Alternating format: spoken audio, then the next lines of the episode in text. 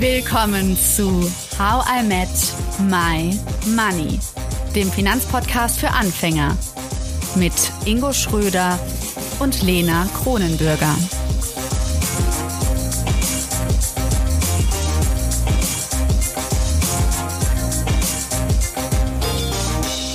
Hallo Ingo. Hallo Lena.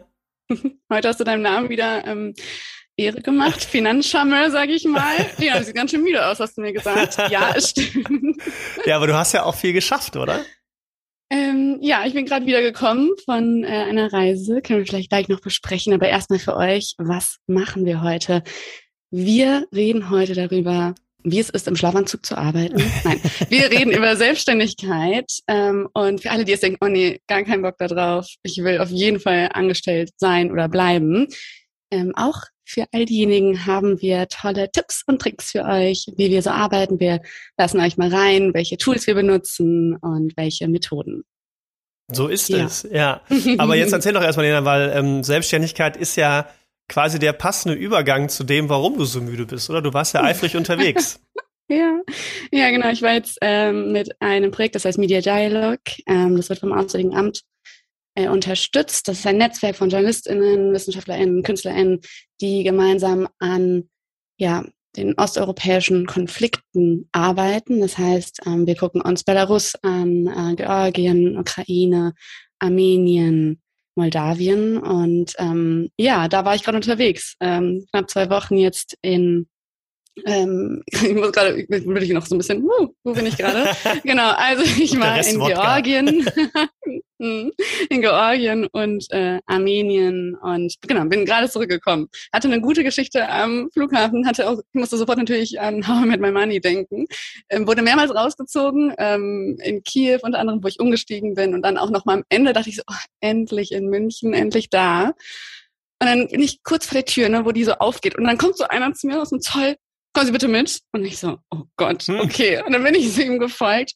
Und dann hat er mich jetzt irgendwie so Sachen gefragt, wo ich herkomme, war ich auch schon wieder völlig verwirrt.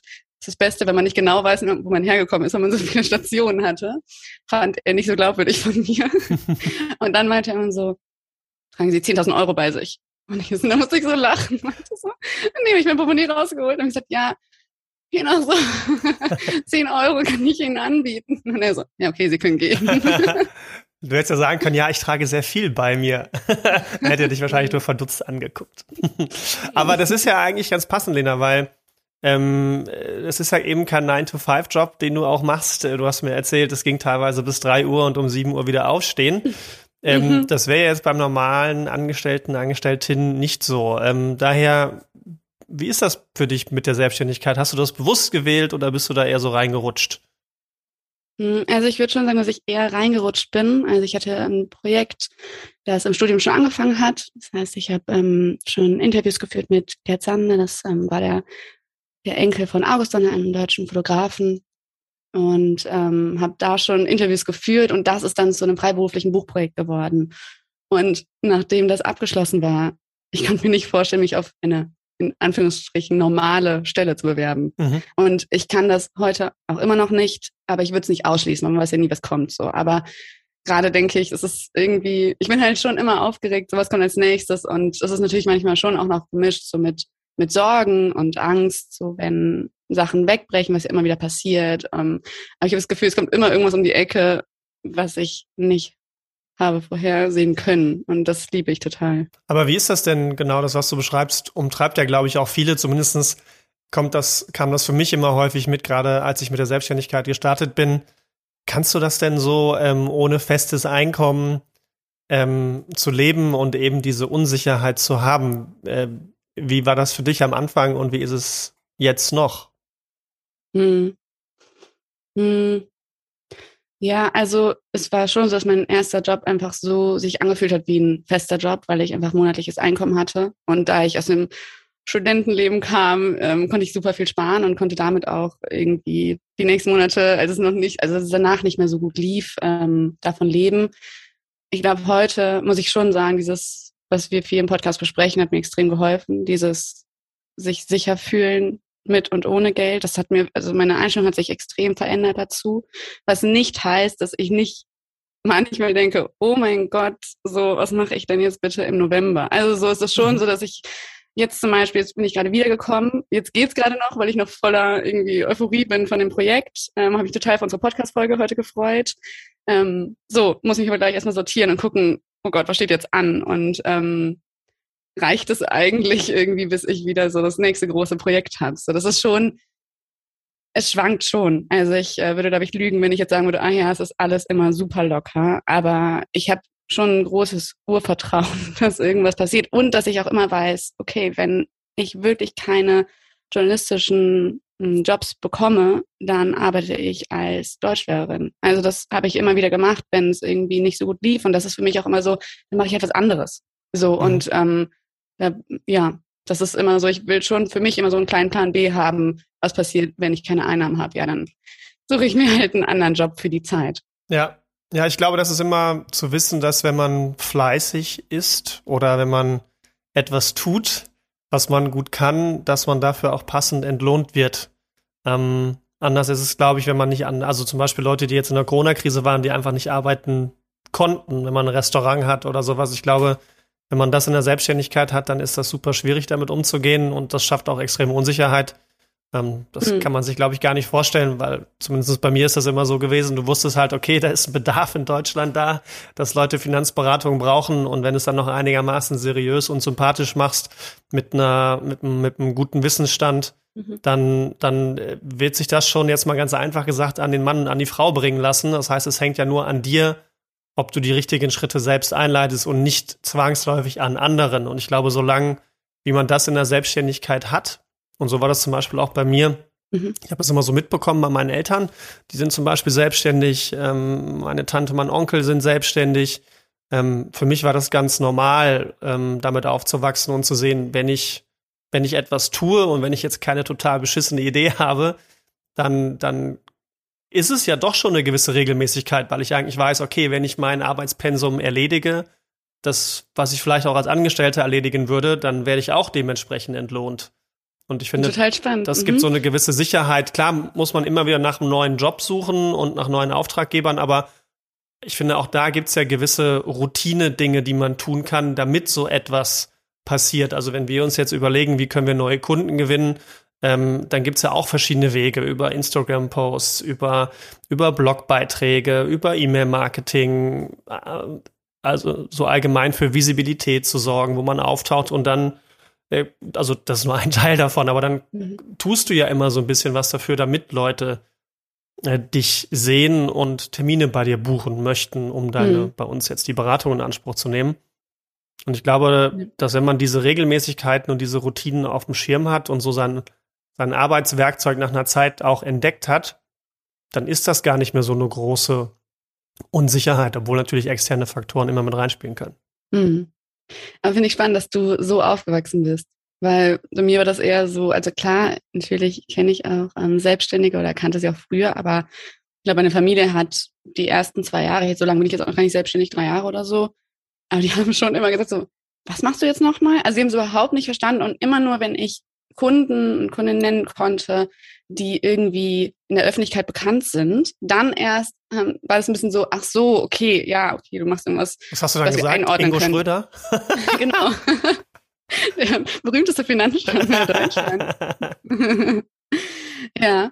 Mm, du warst ja, als ich dich damals kennengelernt habe, noch angestellt. Was würdest du sagen, war so der, der größte Vorteil, nachdem du dann selbstständig geworden bist? Was war das Coolste für dich? Das stimmt tatsächlich nicht. Echt nicht? Ähm, Warst du immer selbstständig? Ja.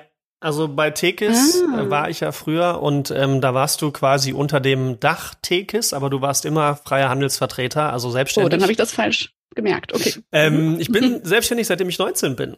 Mhm. Ähm, wir haben damals mit dem, äh, beim Zivi quasi eine Eventmanagement-Firma gegründet mit einem Kumpel, weil wir uns gedacht haben, die Abi-Partys sind so gut gelaufen und wir konnten so viel Gewinn dafür erzielen und Abi-Zeitungen bezahlen und Tickets für den Abi-Ball und so weiter größtenteils finanzieren, dass wir gesagt haben, hey, eigentlich braucht doch jeder jedes Jahr so Abi-Partys und wo kriege ich Flyer her, welche Location, Getränke und so weiter und so fort. Ähm, und dann haben wir daraus eine Firma gemacht, ähm, haben auch mal ein paar Firmen-Events veranstaltet und so weiter.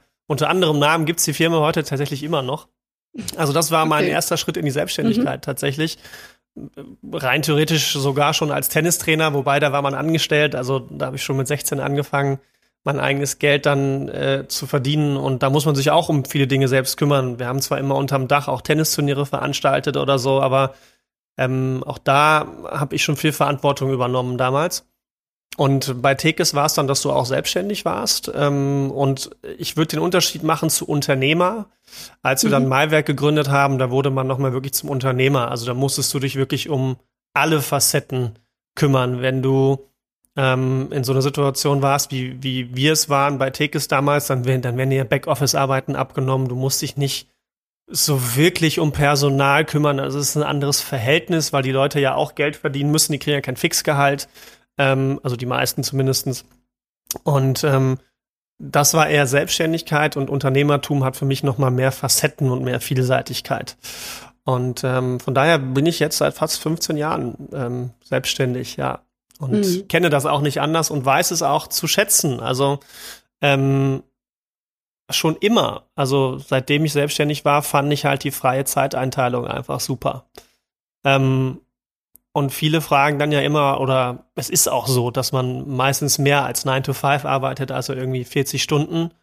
Aber der große Unterschied ist, nicht alle bekommen es mit, dass du unbedingt so viel arbeitest, beziehungsweise du hast trotzdem Zeit für die Leute. Ich das stimmt, ich habe immer Zeit, wenn Leute mich fragen. Ja, ja klar habe ich Zeit. Das ist schon ziemlich witzig. Und das ist total schön, weil du bist ja sehr flexibel anpassen, also du kannst dich sehr flexibel anpassen an die Zeit deiner Freunde zum Beispiel. Wenn halt mhm. einer gerade spontan in Köln ist und sagt, soll man nicht mehr Mittagessen gehen oder ähm, dann und dann Abendessen oder hast du mal einen Tag Zeit, da oder da hinzufahren. Dann kannst du halt sagen, okay, mit einer gewissen Vorlaufzeit im Zweifel, äh, wenn sonst aber nichts im Kalender ist, ja, kann ich machen und ich kann mir die Zeit halt eben nehmen. Äh, welche Angestellte mhm. kann das? Ja, der und ich frage mich auch immer, wie das, also meine Freundinnen und Freunde, die natürlich also angestellt sind, ähm, also ja, ich weiß nicht, wie die das machen. Also die müssen ja alles in das Wochenende schieben genau. und also stresst mich schon, wenn ich daran denke. Und, dann kommen und ich finde das auch krass, weil dann, dann willst du die sehen. Also genau, man will irgendwie Freunde sehen, aber gleichzeitig möchte man ja auch mal entspannen. Also das ist super. Ja, und da kommen wir jetzt zu meiner Hauptfrage, Ingo, heute. Wie oft arbeitest du im Schlafanzug? also ich habe gerade so, so was Halbes an. also ich habe was an, so ist es nicht. Aber Sehr gut. Ähm, ähm, nee, im Schlafanzug tatsächlich nicht. Ich habe gar keine Schlafanzüge. Ach so. Ich habe, ähm, mhm. ich schlafe immer in Unterbuchs. mhm. ähm, schläfst du in Schlafanzügen? Nee, aber in so in wilden Konstellationen von so gepunkteten Hosen und irgendwelchen weiten T-Shirts. genau, ähm, ja. Ich müsste lügen, wenn ich äh, sagen würde, ich würde das nie tun. Aber ja, also, also, also, wobei? Nein, ich, ähm, ich muss sagen, ich, ich hatte darüber nachgedacht, weil ich wollte dich unbedingt fragen. Ich finde, das ist so eine Sache, die würde man nicht so oft zugeben. Mhm. Also so seriöse Calls und dann so im Schlafanzug. Aber ich kann das irgendwie voll gut, weil als ich damals ähm, nach England zum Studieren gegangen bin, war so mein größter Wunsch, und es hat sich auch bewahrheitet, dass sich mein Unileben mit dem privaten Leben so mischt. Also dass das nicht immer so getrennt ist. Mhm. Und so sehe ich das auch jetzt in meiner Selbstständigkeit. Also so mein Arbeitsleben und mein Privatleben ist häufig vermischt. Also gerade in dem Projekt, wo ich gerade war, wir hatten so viel Spaß. Es sind teilweise jetzt Freunde daraus geworden. Wenn ich mit dir eine Podcast-Folge mache, freue ich mich total, dich zu sehen. Also es ist irgendwie, oder zu hören besser.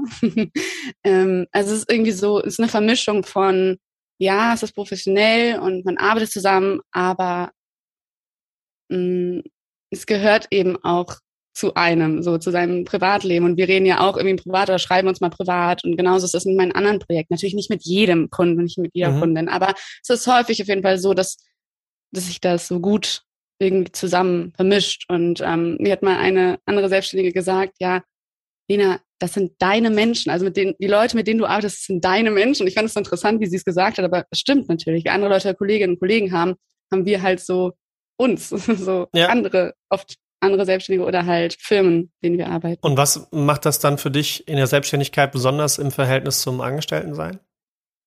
Also könntest du ja hm. auch Arbeitskollegen haben, die deine Freunde sind. Ja, und ich, also ich meine, ich habe das nie so richtig erlebt, wie das Angestellten-Dasein ist, nur in Praktika. Ähm, ich fand das schon immer cool. Also es, was ich am schönsten finde, ist echt dieses Team und ich muss auch sagen, das ist der größte Nachteil. Wenn ich einen Nachteil jetzt benennen müsste, ist das für mich der größte Nachteil, dass ich häufig doch ähm, isoliert arbeite Und ich kann das sehr gut. Ich mag auch gerne Ruhe haben, wenn ich konzentriert arbeiten muss. Aber es fehlt mir schon manchmal, so immer Leute neben mir zu haben und immer mal kurz sich auszutauschen. Deswegen, naja, mal gucken. Ich würde schon sagen, in Zukunft kann ich mir schon vorstellen, so ein Workspace oder mit Freunden irgendwie sowas aufzumachen, wo man irgendwie zusammen dann arbeitet. Ja, ja aber so bei dir? Coworking Space gibt es ja dann durchaus, wo man sowas auch machen kann, wenn man dann seine Ruheplätze trotzdem hat. Total, aber dann ist für mich auch wieder so, ich meine, ich habe mein Arbeitszimmer in der Wohnung so und das kann ich absetzen von der Steuer. Mhm. Ähm, das ist für mich dann auch wieder ein, doch ein Geldthema. Also muss ich wirklich jetzt nochmal einen Arbeitsplatz aufmachen? Kann ich mir das leisten? Gerade würde ich sagen, mache ich besser nicht. Und ähm, das ist auch, ich will ganz gerne mal bei den Nachteilen bleiben. Mhm. Also so Steuer zum Beispiel. Ich kriege einen Bescheid von, irgendwie von einer Rentenversicherung, irgendwelche Sachen. Ich denke mal so, oh mein Gott, was passiert jetzt schon wieder? Oder generell die Steuer zu machen, für mich jedes Jahr, also ich mache es halt selbst. Ähm, ich finde es ultra stressig, weil ich immer noch nicht die Routine drin habe, weil ich mir total ähm, die Sorgen mache, ob ich jetzt alles richtig berücksichtigt habe. Ich kriege immer, gerade am Anfang der Selbstständigkeit, wenn man so kontrolliert, dass ich immer Nachfragen kriege, ich muss immer alles. So, und das ist für mich wirklich der größte Horror. Und im Corona-Jahr wurde es die Steuer nach hinten verschoben. Mhm. Ne? Weißt ja, dass ich jetzt schon mal die Steuer nicht gemacht habe. und das ist natürlich dumm. Also so. Aber die Frage ist machen. ja, warum, warum gibst du es nicht ab? Also ähm, warum sagt man nicht, ich zahle da für 1000 Euro für einen Steuerberater und weil ich ja dann trotzdem die gleiche Arbeit machen muss. Also ich finde, das, also das, bei mir ist das Schwierigste, dieses also, das Sammeln. Fällt mir super schwer. Also ich habe einen Ordner, mhm. ähm, wo ich alle Belege reinschmeiße und dann ist halt der eine Ordner Steuern 2021 und dann zwölf Ordner mit den jeweiligen Monaten. Und wenn ich Rechnungen oder irgendwelche Belege sammle, dann fotografiere ich sie entweder ab oder hab sie schon äh, per E-Mail irgendwo und pack sie dann direkt mhm. in den mhm. Ordner rein. Mhm. Weil dann kann ich am Ende des Jahres einfach nur eine Excel-Tabelle anlegen, äh, die ich dann schon vom Vorjahr quasi habe und nur mal so kurz aufführen für den Steuerberater, welche Positionen es gibt. Und mittlerweile, wenn du beim vernünftigen Steuerberater bist, kannst du dem auch quasi über einen Ordner die Sachen digital sofort übermitteln. Mhm. Ähm, und dann hat er die auch sofort. Und ich meine mal, neben dem, also selbst wenn der zeitliche Aufwand gleich ist, der, der die Muße und der, mhm. und der psychologische Stress, den man sich dadurch macht, plus Nachfragen natürlich, was dann der Steuerberater regeln würde, ist für mich immer halt immer die Frage und schon immer die Frage gewesen, kann ich in der gleichen Zeit, mal abgesehen vom Zeitaufwand, der ich tippe mal vielleicht doch ein bisschen geringer ist, wenn man es organisiert macht, ähm, mhm. ähm, plus dem, dem emotionalen Stress, kann mhm. ich in der Zeit nicht das Geld locker wieder reinholen und mache lieber Dinge, die mir Spaß machen. Und das ist für mich halt so dieses auch und, und, und ich finde, das ist auch ein Teil der Selbstständigkeit und einer Unternehmung, dass man halt versucht, natürlich, wenn die finanziellen Mittel da sind, aber sich das auch mal durchrechnet, so wie man sich ja auch Honorare durchrechnet, ob sich das für einen lohnt oder nicht, ob man investiert in so eine Dienstleistung, damit man weniger Stress hat und mehr Zeit für das hat, was einem wirklich Spaß macht. Und das habe ich schon immer so gemacht. Das mache ich auch im privaten Ding so. Ähm, ob ich die Zeit dann wirklich so nutze, ist eine andere Sache, aber ich habe zumindest den Scheiß weg. Und Steuern mhm. gehört nach Zahnarzt für mich zu den schlimmsten Sachen. Du musst aber die richtige Zahnärztin finden. Äh. Nein, aber ich glaube, dass du recht hast. Ähm, und da können wir wahrscheinlich bei mir einen Glaubenssatz auflösen. Ich habe das Gefühl, ich muss diese negativen Seiten aushalten der Selbstständigkeit.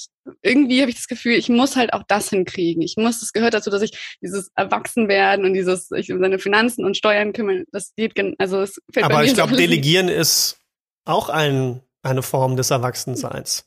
Also wenn man sagt, ich entscheide mich bewusst etwas abzugeben, um es jemanden machen zu lassen, der es, der sehr gut kann. Also jetzt mal ein Beispiel, ja, du ähm, äh, lektorierst und, und korrigierst ja auch Texte von uns. Ich könnte mich da jetzt richtig reinfuchsen und mich vielleicht noch mal irgendwo zum guck mal, ich lerne gerade Spanisch und da ich denke, hey, ich habe mich seit 15 Jahren nicht mit oder länger, seit 20 Jahren nicht mit Nomen, Verben, Pronomen und so beschäftigt. Ich muss mir erstmal im Deutschen wieder vorstellen, wie das überhaupt abläuft mhm. und jetzt muss ich es in einer anderen Sprache machen und wenn ich wenn ich jetzt eigene Texte schreiben würde und mich da wieder reinfuchse, das dauert ja ewig, kostet mich total viel Zeit und deswegen buche ich dich ja. Und genauso mhm. ähm, kann man es ja auch im Bereich Steuern dann als Selbstständiger machen.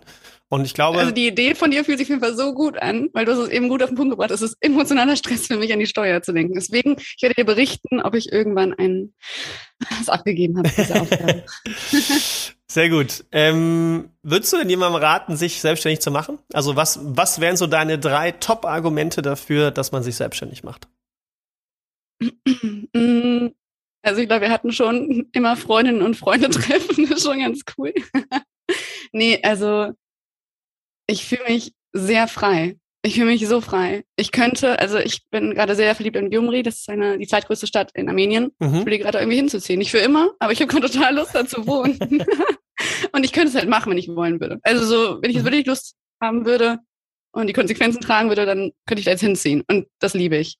So, das ist für mich, ja, Grund Nummer eins. Ich kann machen, was ich will. Und das andere ist so dieses, das hat Gerd Sander, von dem ich am Anfang erzählt habe, über den ich das Buch äh, geschrieben habe, er hat immer gesagt, machen, machen, machen, machen. Und ich finde, das ist für mich die Selbstständigkeit. Einfach so, es fällt immer was an und es ist vor allen Dingen, es geht ja auf dein eigenes Konto. Aber ich jetzt irgendwie zum Beispiel stundenlang an meiner Website bastel, die ich muss auch abgeben könnte, aber auch da denke ich wieder, nee, ich muss es selbst machen. Mhm. Okay, ähm, das ist für mich so, ja, ich habe immer was zu tun und ich habe wirklich auch richtig viel Freude dabei. Ich liebe es zu arbeiten und ich weiß nicht, in welcher Firma ich aktuell das so hätte, dass ich wirklich sagen würde, ja klar habe ich total Lust, mich jeden Morgen um neun dahin zu setzen und dann was zu machen, was mir jemand sagt. Nee, ich setze mich morgens hin, weil ich was, ja, verändern möchte, weil ich was umsetzen möchte und weil ich, mh, mm, ja, weil es das ist, was ich mir selbst ausgesucht habe.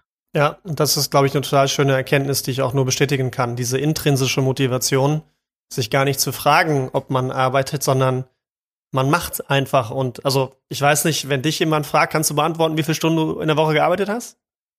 Nee, aber ähm, ich sag mal so, manchmal viel weniger als die meisten und manchmal viel zu viel. Ja.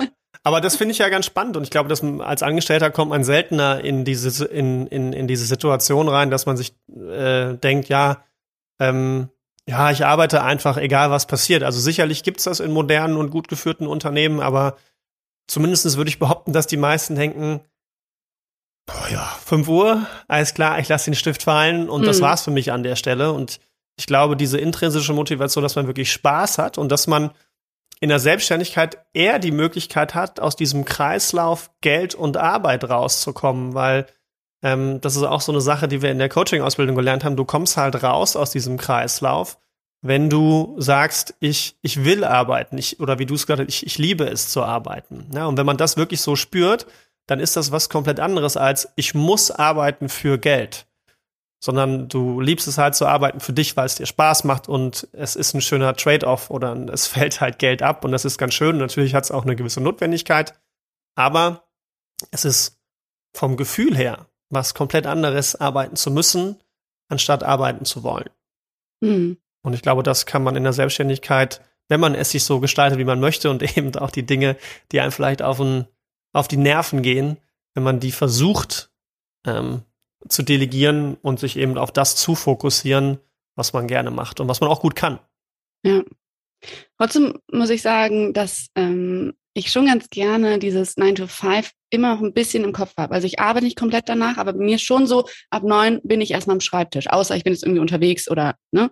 Aber das ist für mich schon wichtig, eine Struktur zu haben und zu sagen, Arbeit kommt auch, wenn man sich hinsetzt. Also so klar, wenn ich die ganze Zeit so auf der Couch rumlümmel, ist schon klar, dass da irgendwie auch keine neuen Jobs reinkommen. Aber wenn ich irgendwie, ich habe das Gefühl, dieses da zu sein und grundsätzlich präsent und ähm, sich Aufgaben auch zu suchen und sich neue Ideen zu überlegen, das kommt schon auch erst, wenn man sagt, ja, ich arbeite jetzt. So, und diese gewisse Disziplin ist mir schon wichtig. Wie ist, wie ist bei dir? Also wie, wie gehst du so deinen Tag an? Ja, ich glaube, es ist sogar notwendig, die Disziplin zu haben. Und ich muss sagen, für mich war das am Anfang gar nicht so einfach in der Selbstständigkeit. Also gerade ähm, wenn man anfängt zu studieren und dann schon nach eigener Zeit und nach eigener Einteilung arbeitet, wird man da schon häufig abgelenkt. Heute natürlich auch, aber ähm, man muss dann halt auch arbeiten. Ne? Es gibt halt eben keinen festen Slot, so wie man das vielleicht noch äh, aus irgendwelchen Filmen kennt oder wo man sich dann so so so eincheckt mit so einer Karte und dann wieder raus, dann wird die so gelocht. Ne? Das das das das gibt's ja nicht als Selbstständiger. Wenn du nichts machst, dann machst du nichts, dann kommt aber auch kein Geld. Und ich glaube, sich die diese Disziplin zu erarbeiten und sich da reinzufühlen und auch mal den Kontostand zu sehen, wenn man halt nichts getan hat, versteht man halt direkt Ursache und Wirkung und weiß, ja, ich muss mir Struktur schaffen und ich muss mir überlegen, wie gestalte ich meinen Tag zumindest mal ganz grob und wie viel will ich heute schaffen oder was will ich eigentlich alles machen. Mhm. Und ich finde, das ist eigentlich ein ganz guter Übergang zu, zu, einer, zu Arbeitsmethoden, äh, die man so nutzt. Ja. Und für mich ganz wichtig ist das Thema Kalenderplanung. Mhm. Ähm, ich weiß noch damals. Das ist irgendwie richtig cool. Ne? Ich kann dir jetzt zum Beispiel Einladungen immer schicken und dann steht es bei dir im Kalender. Das liebe ich. Ich könnte dir tausend Termine reintun. Ja, aber ich glaube, das ist das Erste. Das kann man sich heute gar nicht mehr anders denken. Aber ich weiß noch damals mit meiner äh, zweiten Freundin, die hatte noch keinen Kalender, weil die noch studiert hat und fand das immer total doof, dass man alles in den Kalender einträgt. Und irgendwann meinte sie halt, ja, aber ist ja doch schon ganz praktisch, weil dann weiß man halt, ähm, wann man Zeit hat und wenn man nicht Zeit hat, ist nur halt doof, wenn private Termine einfach nur so ein Kalendereintrag sind. Das, das ist so ein bisschen unromantisch. Ähm, auch wenn man vielleicht datet. Ich, ich sehe es eher andersrum und das ist so der erste Arbeitshack für mich. Freizeit first. Ähm, das bedeutet also, wenn ich mir meinen Kalender anschaue und jetzt zum Beispiel Urlaube plane, Zeit mit Freunden, Partys, ähm, Wellness, Abschalten, wie auch immer, Sport, ähm, dann, dann trage ich das fix in den Kalender ein. Also ich habe zum Beispiel mittags, ähm, steht bei mir immer so 12 bis 13, 14 Uhr oder na, also 12 Uhr bis 12.30 Uhr meistens Sport drin ähm, und danach Mittagessen. Das heißt, ich habe drei Stunden. Und wann duschst du? da kommen wir zum Thema im Schlafanzug. Ja. ähm, nein, man kann sich ja auch so frisch machen. Ähm, hm, Katzenwäsche. Katzenwäsche, genau. Ähm, aber dass man zum Beispiel schon mal drei Stunden ähm, am Tag für sich eingeplant hat mittags, die extrem helfen, zum Beispiel für mich, um den Körper wieder äh, in Schwung zu bringen, um einfach fit zu bleiben, um Mittagsmüdigkeit entgegenzuwirken, um um Mittag zu essen, um vernünftig mhm. auch Mittag zu essen. Ähm, aber auch andersrum Urlaube dementsprechend zu planen oder zu sagen, hey, jetzt treffe ich dann und dann den und den Freund und dann kann mhm. ich auch gar nicht länger machen. Das, was automatisch dazu führt, dass ich eine höhere Effektivität an den Tag bringen muss in der Zeit, in der ich überhaupt noch arbeiten kann. Weil wenn man sich jetzt mal meinen Tag vorstellt, ich würde mich jetzt um 18.30 Uhr mit Freunden treffen, weil die auch arbeiten müssen und es kann nicht so lange gehen am Abend, ähm, dann ist schon 12 Uhr, ich muss zum Sport hinfahren, 11.45 Uhr bis 15 Uhr geblockt und ähm, 18.30 Uhr und also wir sagen mal 18 mhm. Uhr. Das heißt, ich habe von 15 bis 18 Uhr und davor von, sagen wir mal, äh, 8.30 Uhr bis 11.30 Uhr. So. Ähm, natürlich kann ich das variabel und flexibel schieben, wenn gewisse Dinge anstehen, wenn Meetings anstehen, Präsentationen, wie auch immer, ähm, oder irgendwelche Vorträge. Aber ich muss versuchen, in der Zeit möglichst effektiv zu sein. Und ich finde, das, was häufig verloren geht, gerade wenn man so in der Selbstständigkeit so mega Hassel ist und denkt, geil läuft, ich mache und tue, ähm, dass man eben diese private Zeit für sich einplant, was ja auch einfach wichtig ist, Ausgleich schafft, aber gleichzeitig der, der, der, der positive Effekt ist eben, dass ich effektiver arbeiten muss.